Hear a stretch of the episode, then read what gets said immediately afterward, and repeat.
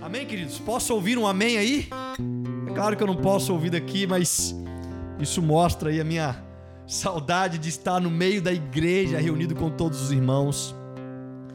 Mas eu quero pedir que você se acomodar neste momento aí no seu sofá, na sua cama, onde você te separou para prestar um culto a Deus e abrir a tua Bíblia lá em Apocalipse, no capítulo 2 e no capítulo 3. Deixa aberta nessas duas páginas.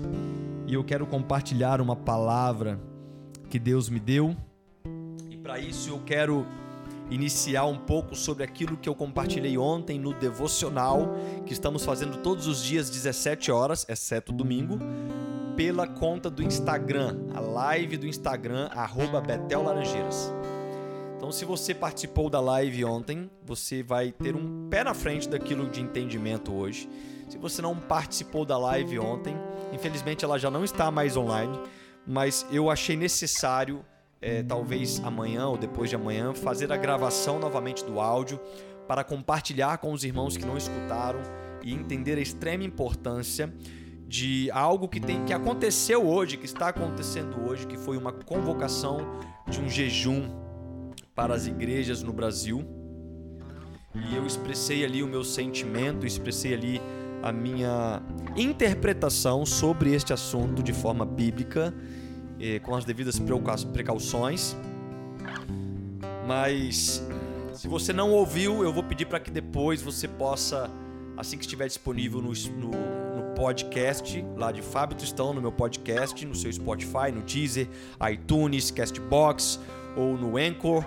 Qual for a sua plataforma digital, vai estar disponível lá em cerca de dois dias sobre este assunto e eu peço que você escute novamente, que vai ser de extrema importância. Bom, irmãos, o capítulo 2 e 3 de Apocalipse, ele fala exclusivamente das sete cartas enviadas para as sete igrejas na Ásia daquele tempo. Estes dois capítulos demonstram e colocam o conteúdo dessas cartas e traz junto com elas a melhor imagem explicativa que Jesus tem de expectativa para a igreja. A gente pensa que essa carta seria algo que nós estaríamos lendo, mas na verdade é uma forma que Jesus demonstrou um teor de expectativa do que Jesus tem para a igreja. E como nós cremos que a Bíblia ela é o nosso livro sagrado, como nós cremos que esta palavra contém os oráculos sagrados de Deus e que Apocalipse é um livro que, na sua tradução, é o livro da revelação é um livro profético, é um livro escatológico que ainda não foi realizado, ou seja, tudo que contém neste livro ainda será realizado. Esta é a profecia que nós ainda estamos aguardando sobre a vinda de Jesus, sobre o, o, o concretizar o reino de Jesus nesta terra. Então, sendo assim, nós podemos levantar a questão que quando Jesus escolheu estas cartas, quando Jesus escolheu essas sete igrejas para enviar estas cartas, revelando então um cenário que cada uma daquela geografia estava representada, nos mostra que estes possíveis cenários são os mesmos cenários que nós vamos talvez encontrar nos últimos dias. Estes são os possíveis cenários, talvez, que Deus mostra que as igrejas daquele tempo é, estaria sendo representada. E fica talvez difícil fazer uma comparação quando nos referimos atualmente a uma distância de dois mil anos na história sobre aquelas igrejas que estavam representadas aqui na carta de Apocalipse, fazendo uma um apontamento escatológico e profético para as igrejas dos últimos dias.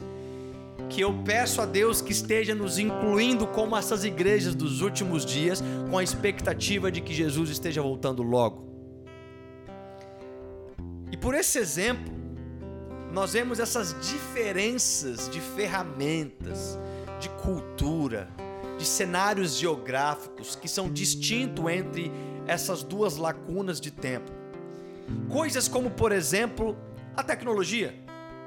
Quando Jesus ele escreve uma carta revelada a João para entregar estas sete, essas sete igrejas, as quais foram entregues, mostra que Jesus fala diante de um cenário de dois mil anos atrás, onde muitas questões eram distintas e diferentes. Mas hoje nós temos, por exemplo, uma questão tecnológica, uma globalização, diversos outros recursos, e talvez a gente pensaria, não, pastor, não tem como, uh, não tem como a igreja estar incluída dentro disso. Essa profecia foi somente para aquelas cartas de Apocalipse. Não tem como isso estar falando sobre uma igreja futura, uma igreja que estaria acontecendo para os últimos dias. E nestes dias, irmãos, agora atrás, nesses últimos sete dias, nós fizemos é, diversas devocionais às 17 horas, como eu falei, cada uma, cada um ali na sua casa, assistindo, e a gente desconectado, como neste momento nós estamos, desconectados fisicamente, conectados através de uma tecnologia e eu fiquei observando, por exemplo, é, as manifestações por meio dos textos postados nos comentários durante a live que estou fazendo devocional. Aliás, quero ressaltar aqui que tenho observado você, irmão, que tem dado glória a Deus escrito lá no texto da live, para que quando a gente voltar para os cultos presenciais, quero ouvir o seu glória a Deus também lá na igreja, quero ouvir você dizer o seu amém lá na igreja, porque às vezes temos essa essa situação, né? Por trás das câmeras, todo mundo se manifesta, mas quando estamos frente a frente, somos congelados na nossa manifestação, principalmente de coisas que se referem a Deus. Feche esse parênteses. Mas é claro que historicamente Jesus falando, ele não traz a uma revelação de contextos materiais para serem aplicados nas igrejas dos últimos dias mas sim contextos espirituais que poderiam seguir e acompanhar durante todo o tempo da história, falando de agora para trás, cerca de dois mil anos. Todos esses dois mil anos onde as igrejas poderiam aplicar estas palavras de forma pontual e atualizada no coração da igreja. E não pensar dessa forma é excluir a aplicação universal, por exemplo, das cartas paulinas as cartas paulinas também foram escritas neste mesmo período de tempo e hoje nós proclamamos as cartas paulinas de uma forma pontual, atualizada para os nossos dias, mesmo depois de dois mil anos. Então, quando a gente abre mão que a revelação de Apocalipse faz jus, sim, aos contextos espirituais que serão aplicados para a igreja dos últimos dias, nós teremos que excluir também todos os demais contextos espirituais nas cartas paulinas, ou nos evangelhos, ou em qualquer outro tipo de livro da Bíblia. Então, todas as vezes que nós colidimos, que nós encontramos, que nós nos esbarramos em um livro profético, nós temos essa condição de nos autoavaliar, nós temos essa condição confiante na esperança que estas, essas profecias nos entrega através dessas palavras. E a gente pode então nos preparar de forma correta e apressada para esses dias. Eu quero no dia de hoje refletir nesses pontos de forma coletiva como igreja. Os dias atuais que nós temos vivendo, isolados em quarentenas, em quarentena, enfrentando uma pandemia, para voltar os nossos olhos para as profecias de modo que nós possamos escutar com clareza aquilo que o Espírito Santo quer dizer para a igreja. Aliás, esta frase, quem tem ouvidos, ouça o que o Espírito diz às igrejas. Esta frase não somente é repetida no final de todas as cartas escritas, sete cartas, como é citada 16 vezes na Bíblia, oito vezes no, nos Evangelhos e oito vezes somente aqui em Apocalipse. Primeiramente, ele começa a falar essa frase de forma individual, falando quem tem ouvido para ouvir, direcionando esta palavra diretamente a pessoas. E depois, quando chega em Apocalipse, ele começa a transformar este, esta exclamação, este pedido, aquele que tem ouvidos, essa advertência, diretamente para uma forma coletiva de igreja. E essa insistência de 16 vezes dessa frase, oito vezes só em Apocalipse, ela sinaliza que a verdade proclamada anteriormente no contexto destas cartas é extremamente importante para Jesus e ele quer muito que nós possamos compreender com clareza sobre estas coisas.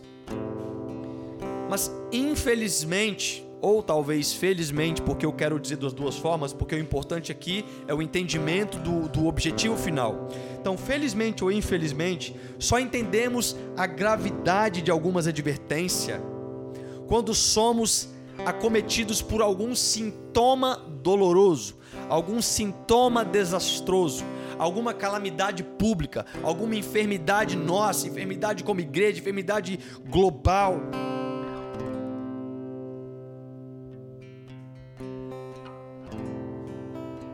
E em um nível espiritual, todo este cenário que a igreja tem vivido no mundo é uma forma de chamar a nossa atenção para olharmos para dentro de nós mesmos como igreja. Diante desses sintomas que o mundo tem vivido, eu quero olhar agora separando uma questão, uma questão espiritual, como eu falei no dia de ontem, e olharmos para dentro de nós mesmos como igreja. Como eu falei ontem na live, este jejum nacional que foi convocado para o dia de hoje é, na minha opinião, um clamor de arrependimento pré-cirúrgico que a igreja precisa fazer para Deus. Como igreja, nós estamos em jejum para entrar em uma cirurgia aonde o vírus que se espalha no corpo espiritual de Cristo vai ser retirado mediante esta cirurgia. Antes mesmo do vírus que se espalha no mundo inteiro de forma física seja eliminado da humanidade. Quem faz o jejum geralmente é quem vai ser operado, é quem está indo para a mesa de cirurgia, é quem reconhece que não tem mais condições naturais de lidar com aquele problema, com aqueles sintomas, com aquela enfermidade, não tem mais condições de agir e ele necessita de uma intervenção cirúrgica para sanar aquele problema. Então, pastor, o que, que nós precisamos entender exatamente dentro destas questões proféticas, diante de uma situação que nós nos, nos colocamos como, como, como igreja em jejum para entrar numa mesa pré-cirúrgica? Primeira coisa é sobre a revelação parcial barra total da glória de Deus. Preste atenção. As cartas de Apocalipse vai nos entregar sobre a revelação total e parcial da revelação da glória de Deus. Porque, queridos, Deus, ele se revela totalmente para o corpo de Cristo. Porém, ele se revela de forma parcial. Ah, então parece que, que, tá, que eu estou sendo contraditório nas minhas palavras. Não. Deus se revela de forma total ao corpo, porém de forma parcial para o corpo. Esse entendimento nos faz lembrar que nós precisamos uns dos outros, não somente dos irmãos que congregam conosco, que vivem conosco, como também dos demais irmãos que fazem parte de outras igrejas, não somente no nosso bairro, cidade, estado, nação, como também dos demais irmãos de outras igrejas no mundo. Por exemplo, para a igreja de Éfeso, em Apocalipse 2, versículo 1, se você está com a Bíblia aberta agora, leia comigo. Ele diz assim: Assim diz aquele que tem as sete estrelas na mão direita e anda no meio dos sete, dos sete candelabros de ouro. Aí, lá para a igreja de Esmina, em Apocalipse 2, no versículo 8, ele disse: Assim diz aquele que é o primeiro e o último, aquele que foi morto e reviveu Já para a igreja de Pérgamo, no versículo 12, ele disse: Assim diz aquele que tem a espada afiada de dois gumes. Para a igreja de Tiatira, agora no versículo 18, ele disse: Assim diz o Filho de Deus, que tem os olhos como uma chama de fogo e os pés semelhante ao metal que brilha. Para a igreja lá de Sardes, agora no capítulo 3, versículo 1, ele disse: Assim diz aquele que tem os sete Espíritos de Deus e as estrelas. E agora para a igreja em Filadélfia, no versículo 7 do capítulo 3, ele vai dizer: Assim diz aquele que é santo, verdadeiro, o que tem a chave de Davi, o que abre o que ninguém fecha, e o que fecha o que ninguém abre. Lá para a igreja de Laodiceia, agora, no capítulo 3, versículo 14, ele vai dizer: Estas coisas diz o Amém, a testemunha fiel e verdadeira, o princípio da criação de Deus. Então, preste atenção sete cartas, sete revelações diferentes, uma para cada igreja, que manifestam a revelação total da majestade e da glória de Deus. Estas sete revelações vão ser completas em 16 características, 16 aspectos. Cada uma dessas sete que eu falei, quando você junta ela e separa todas as manifestações, nós vamos ter 16 aspectos da majestade de Jesus, somente nestes versículos. Mas que ponto que eu quero chegar? Todos receberam uma revelação. Mas é como Jesus, é como se Jesus falasse o seguinte: se vocês não se unirem e compartilhar a multiforme graça de Deus, vocês só vão conhecer apenas uma face da majestade de Deus. Se nós não nos unirmos como uma só igreja, ainda que nós possamos ter uma revelação X da face de Cristo, nós não teremos a revelação completa da face de Cristo. Talvez o apóstolo lá da igreja de Éfeso ele pudesse encher o peito e dizer, né? Nossa, nós recebemos uma revelação da majestade de Deus. E Jesus é aquele que tem sete estrelas na mão direita e ele anda no meio dos sete candelabros de ouro. Aí o apóstolo da igreja de Pérgamo iria falar, falar assim: não, deve ser outro Deus, porque nós também recebemos a revelação da majestade de Deus. Só que Jesus, ele revelou para nós que ele tem uma espada afiada de dois gumes nas mãos. E aí, todos iriam se orgulhar de ter uma revelação de Deus. Mas ninguém se completaria na revelação total. Nos últimos dias, Deus tirou, irmãos, Deus tirou cada um de nós para fora da igreja, para reformar a igreja por dentro. Não é igreja física. Deus nos tirou dos templos para reformar a igreja de dentro para fora. É na sua, é no seu canto de solitude. É no seu lar, é na sua família. É na comunhão dentro de casa, no partir do pão, é no entendimento e a necessidade de unidade como igreja Deus tem feito nestes dias uma igreja sem placa. Deus tem feito nestes dias uma igreja única, uma igreja que necessita uns dos outros. Durante os últimos dias, o que mais aconteceu foram pastores se comunicando, se fortalecendo, dando suporte para que cada um pudesse fazer as suas transmissões online, para que ninguém ficasse sem cultuar a Deus, independente das divergências denominacionais, das divergências doutrinárias, todos estavam com um propósito, porque de uma forma direta ou indireta entenderam a necessidade e essa diretriz em que estamos entrando nesta mesa cirúrgica para arrancar do meio da unidade do povo de Cristo este câncer chamado divisão. Este vírus que tem matado a igreja por anos, por décadas, dividindo por causa das divergências não essenciais.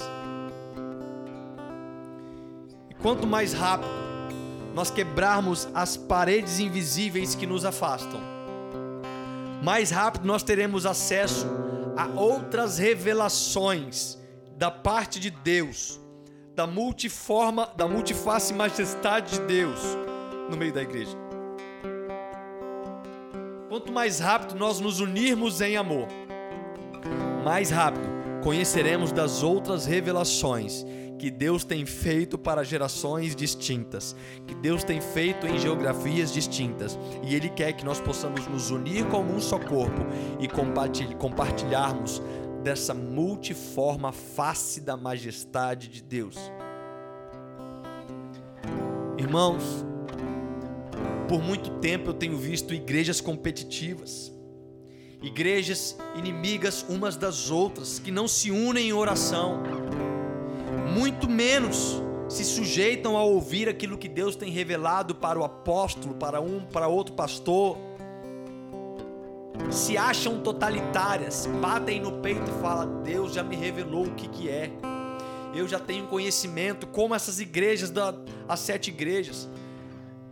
Nunca foi tão pontual, tão atual estas cartas como nos dias de hoje, onde igrejas se isolam nas suas revelações para não distribuir para demais irmãos que têm buscado com outras ferramentas, que foram levantados com outros propósitos e que necessitam da unidade da multiforme graça de Deus.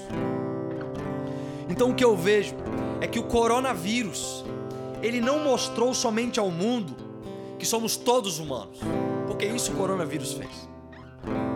O coronavírus mostrou ao mundo inteiro que não existem limites geográficos, não existe muralha da China, não existe barreiras de, de países, não existe alfândega para carimbar passaporte de um vírus para mostrar que todos nós somos humanos, todos nós podemos ser infectados, todos nós voltaremos ao pó e todos nós precisamos reconhecer a glória de Deus, seja através da graça, seja através do juízo.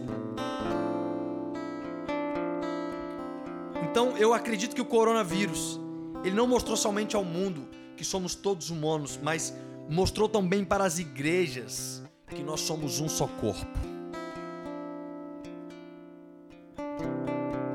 Nós somos um só corpo em Cristo Jesus.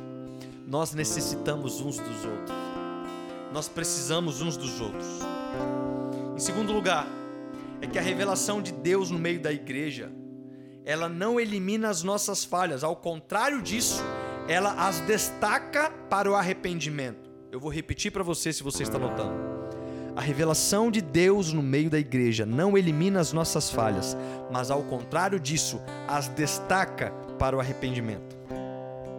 Então, a revelação da majestade de Deus, ela não eliminou a correção que Jesus demonstrou para estas igrejas escritas aqui em Apocalipse 2 e 3.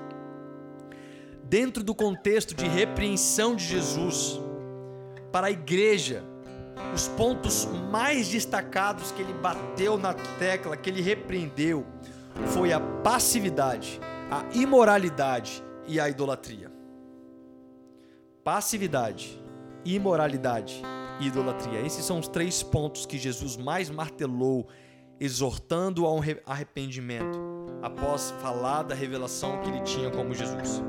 Essas concessões nas igrejas, elas apareciam por causa da permissividade de falsas doutrinas da graça que não exigiam arrependimento do povo. E nós chegamos em dias onde Deus tem falado muito ao povo brasileiro através da, da palavra, irmãos. Nós somos uma nação abençoada na revelação da palavra, mesmo sendo um pouco, de tão pouco tempo evangelizado na forma protestante. Mesmo assim, Deus escolheu a nação brasileira de uma forma para a revelação desta multiforme graça de Deus, de uma forma fantástica. Nós estamos vivendo diversas conferências no Brasil, teve agora diversas reuniões onde os estádios ficaram lotados para buscar a glória de Deus, onde não existiam placas denominacionais. Tem acontecido algo no meio da igreja de Deus. Mas isso não exclui a necessidade isso não exclui a passividade de muitos líderes continuarem exortando os discípulos a uma vida de arrependimento. Então, não precisamos esperar pragas, nós não precisamos esperar outros sintomas dolorosos virem até a nossa nação novamente, para nos organizar como uma só igreja para um jejum, para nos organizar sem placas, para fazer os nossos lares como igrejas literais acontecendo, com reunião nos lares, com uma forma unida de viver a essência da igreja como foi na igreja primitiva. O ato mais sincero de arrependimento, ele não deveria ser para eliminar sintomas, e sim por estar nos distanciando da presença de Deus. Hoje, nós estamos proclamando um jejum de arrependimento para que Deus possa afastar todas essas pragas que têm virem, vindo sobre a nossa nação e sobre o mundo. Mas, irmãos, o nosso ato sincero de clamor de arrependimento, antes de vir para uma situação como essa, ele já deveria estar existindo para que a nação brasileira se unisse, clamando por um arrependimento, por um distanciamento da presença de Deus. É o que fala lá em Isaías 59. Aliás, ontem no devocional citei Isaías 58, que vai falar de jejum. E no capítulo 59, o profeta Isaías começa dizendo: Eis que a mão do Senhor está não está encolhida, para que não possa salvar o seu ouvido. Perdão. Eis que a mão do Senhor não está encolhida, para que não possa salvar, e o seu ouvido não está surdo para não poder ouvir mas as tuas iniquidades, os teus pecados afastam vocês de Deus. E os pecados que vocês cometem o levam a esconder o seu rosto de vocês para não ouvir os seus pedidos. Irmãos, quando Jesus esconde o rosto dele de nós, nós estamos impossibilitados de reconhecer a multiforme face de Deus através de outras revelações que ele já deu no meio do povo. Então, uma experiência sobrenatural. Ei, você que já viveu uma experiência sobrenatural. Ei, você que já participou de conferências de grande nome no Brasil. Ei, você que foi andando em busca de mover espiritual, mover de poder. Uma experiência sobrenatural, ela não elimina a responsabilidade de um arrependimento genuíno no meio do povo a pior consequência que a falta de arrependimento nos traz não são sintomas dolorosos como nós estamos vivendo hoje. A pior consequência que a falta de arrependimento nos traz é o distanciamento da glória de Deus. Aleluia. Uma das coisas que a exortação de Jesus em Apocalipse para as igrejas, principalmente foi a passividade. A distração. Passividade tem a ver com distração, irmãos. E quando ele exortou esse arrependimento, por causa um dos pilares foi a passividade, foi devido às distrações das bênçãos recebidas anteriormente. Então presta atenção. O povo tinha uma revelação da face de Deus. O povo recebeu bênçãos de Deus, mas isso trouxe a eles uma passividade em continuar vivendo uma vida de arrependimento genuíno. E isso inibiu a revelação da multiface glória de Deus no decorrer do tempo, ao ponto que foi preciso exortá-los com uma carta. E uma das bênçãos que eu vejo que alcançou os nossos dias, as igrejas dos dias atuais, é a tecnologia. Mas ao mesmo tempo, ela se tornou uma distração para muitos. A passividade. As pessoas não têm mais tempo de orar no quarto porque estão perdendo tempo demais com a bênção da tecnologia. As pessoas não têm mais tempo de ler a Bíblia porque estão perdendo tempo demais olhando as suas redes sociais, vivendo vidas que nem sequer fazem parte do cotidiano do dia a dia dela, mas elas querem mostrar para alguém que elas são aquilo que elas não são. Passividade, queridos. Passividade. Se transformarem, se transformaram em crentes Wi-Fi. Sabe o que é crente Wi-Fi? Crente Wi-Fi é aquele que está conectado com Deus, como as igrejas estavam. O crente Wi-Fi ele está conectado com Deus, mas ele está longe da sua real presença. Porque o Wi-Fi tem esse benefício, né? Você pode estar longe da onde é a presença do modem da internet. Mas você tem acesso. Não, tá aqui, ó. Mas você está longe. E a real presença, irmãos, é a única coisa que mais importa na nossa caminhada cristã. É a real presença de Jesus conosco. É a real presença. Estes são dias que Deus tem nos colocado em plataformas para nos encontrar com a real presença de Deus. Não tem palco na igreja, não tem cadeiras cheias, não tem mais nada, é o teu lar, é o teu quarto, é o teu sofá, é o local onde Deus deveria estar manifestando a real presença dele, principalmente nos dias de hoje. E se isso não está acontecendo, talvez é o tempo de você pensar: eu preciso fazer um clamor de arrependimento para entrar nesta mesa de cirurgia e ser operado. E arrancar de mim este câncer, arrancar de mim este mal. O apelo que Jesus faz para a igreja de Éfeso é exatamente isto. Jesus fala para a igreja de Éfeso, ele diz o seguinte: voltem ao primeiro amor. Jesus revela uma manifestação da glória dele para a igreja de Éfeso. Jesus elogia em alguns pontos a igreja de Éfeso. Depois ele fala para o arrependimento: Olha, todas essas coisas eu tenho contra vocês uma outra coisa.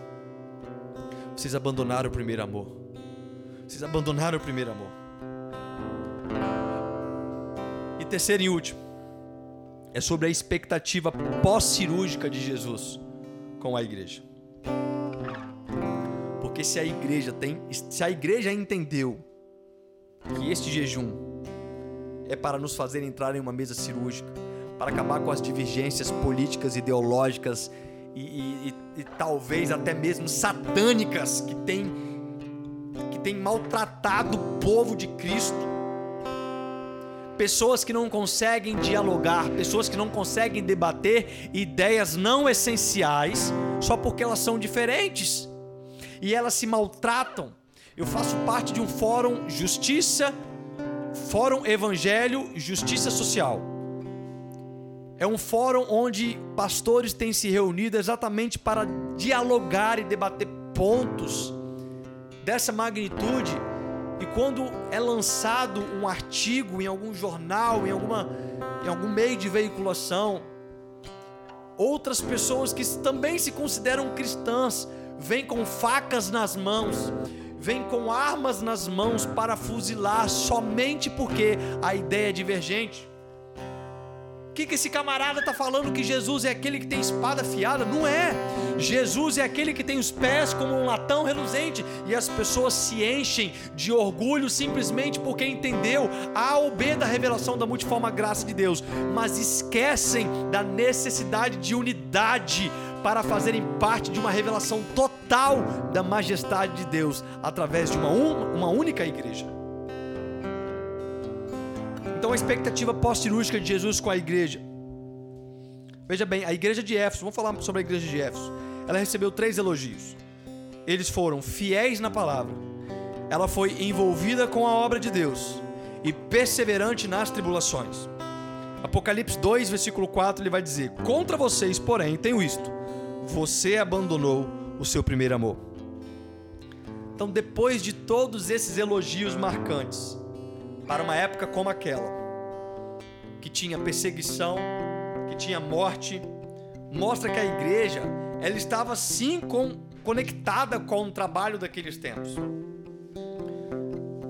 Ela estava sim com a fidelidade Wi-Fi, mas havia se desconectado da presença do amor. Então, uma igreja que trabalha arduamente, uma igreja que se manteve firme em toda a perseguição daquele tempo. Uma igreja que era fiel na palavra, mas uma igreja que abandonou o primeiro amor.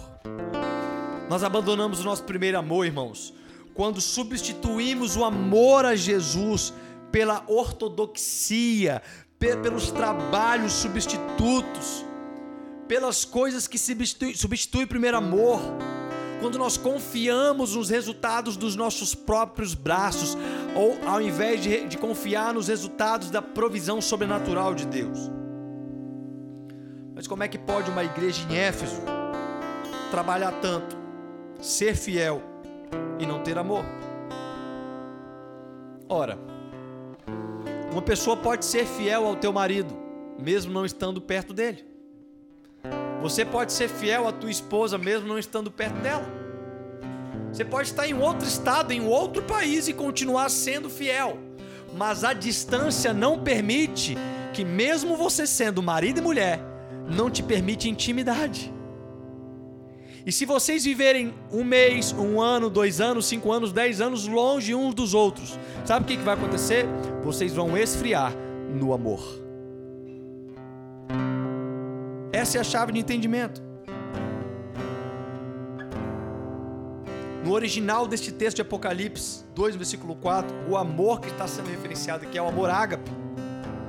Ou seja, é um amor que envolve intimidade, é um amor que envolve relacionamento. E nós sabemos que uma vida de intimidade com Deus, ela está relacionada diretamente a uma vida de oração, a uma vida de se debruçar na palavra.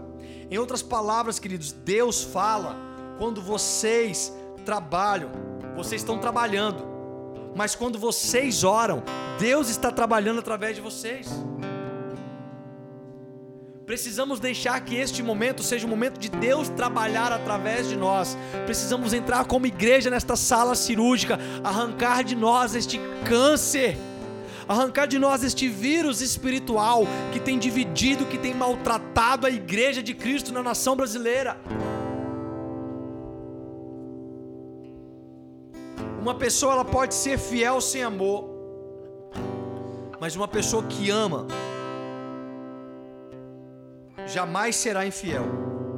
E uma pessoa que ama, ela busca intimidade, ela busca proximidade, ela busca contato, ela busca relacionamento, ela busca conhecer sempre mais de uma revelação dessas faces.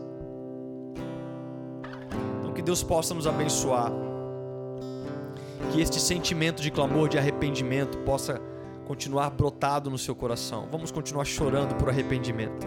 Vamos continuar clamando por arrependimento. Vamos continuar pedindo a Deus por arrependimento e por perdão na nação brasileira, na igreja brasileira.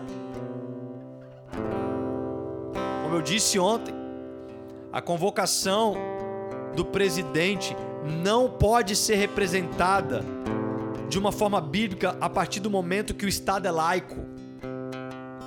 A convocação do presidente não foi nada mais, nada menos do que simplesmente um meio de alertar a própria igreja como se fosse uma carta sendo enviada. Isso não tem a ver com o presidente, isso tem a ver com o partido. Se desconecta dessa coisa, cresce na maturidade espiritual.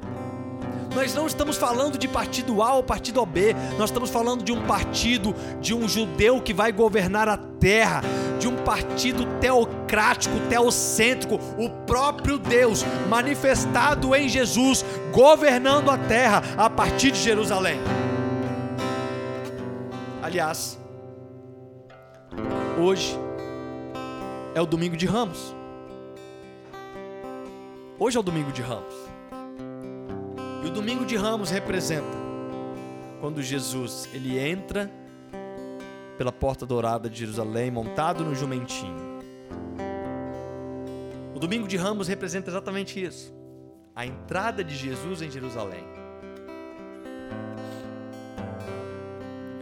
Que este domingo seja literalmente a entrada de Jesus no meio dos sete candelabros, no meio das sete estrelas, que Ele possa revelar à igreja brasileira as suas multifaces, a sua revelação por completo a cada um de nós, que Ele possa confiar em nós, que Ele possa derramar sobre nós um mover do Espírito Santo e retirar de nós toda enfermidade, todo câncer, todo vírus que tem nos maltratado, em nome de Jesus. Assim eu oro. Amém e amém.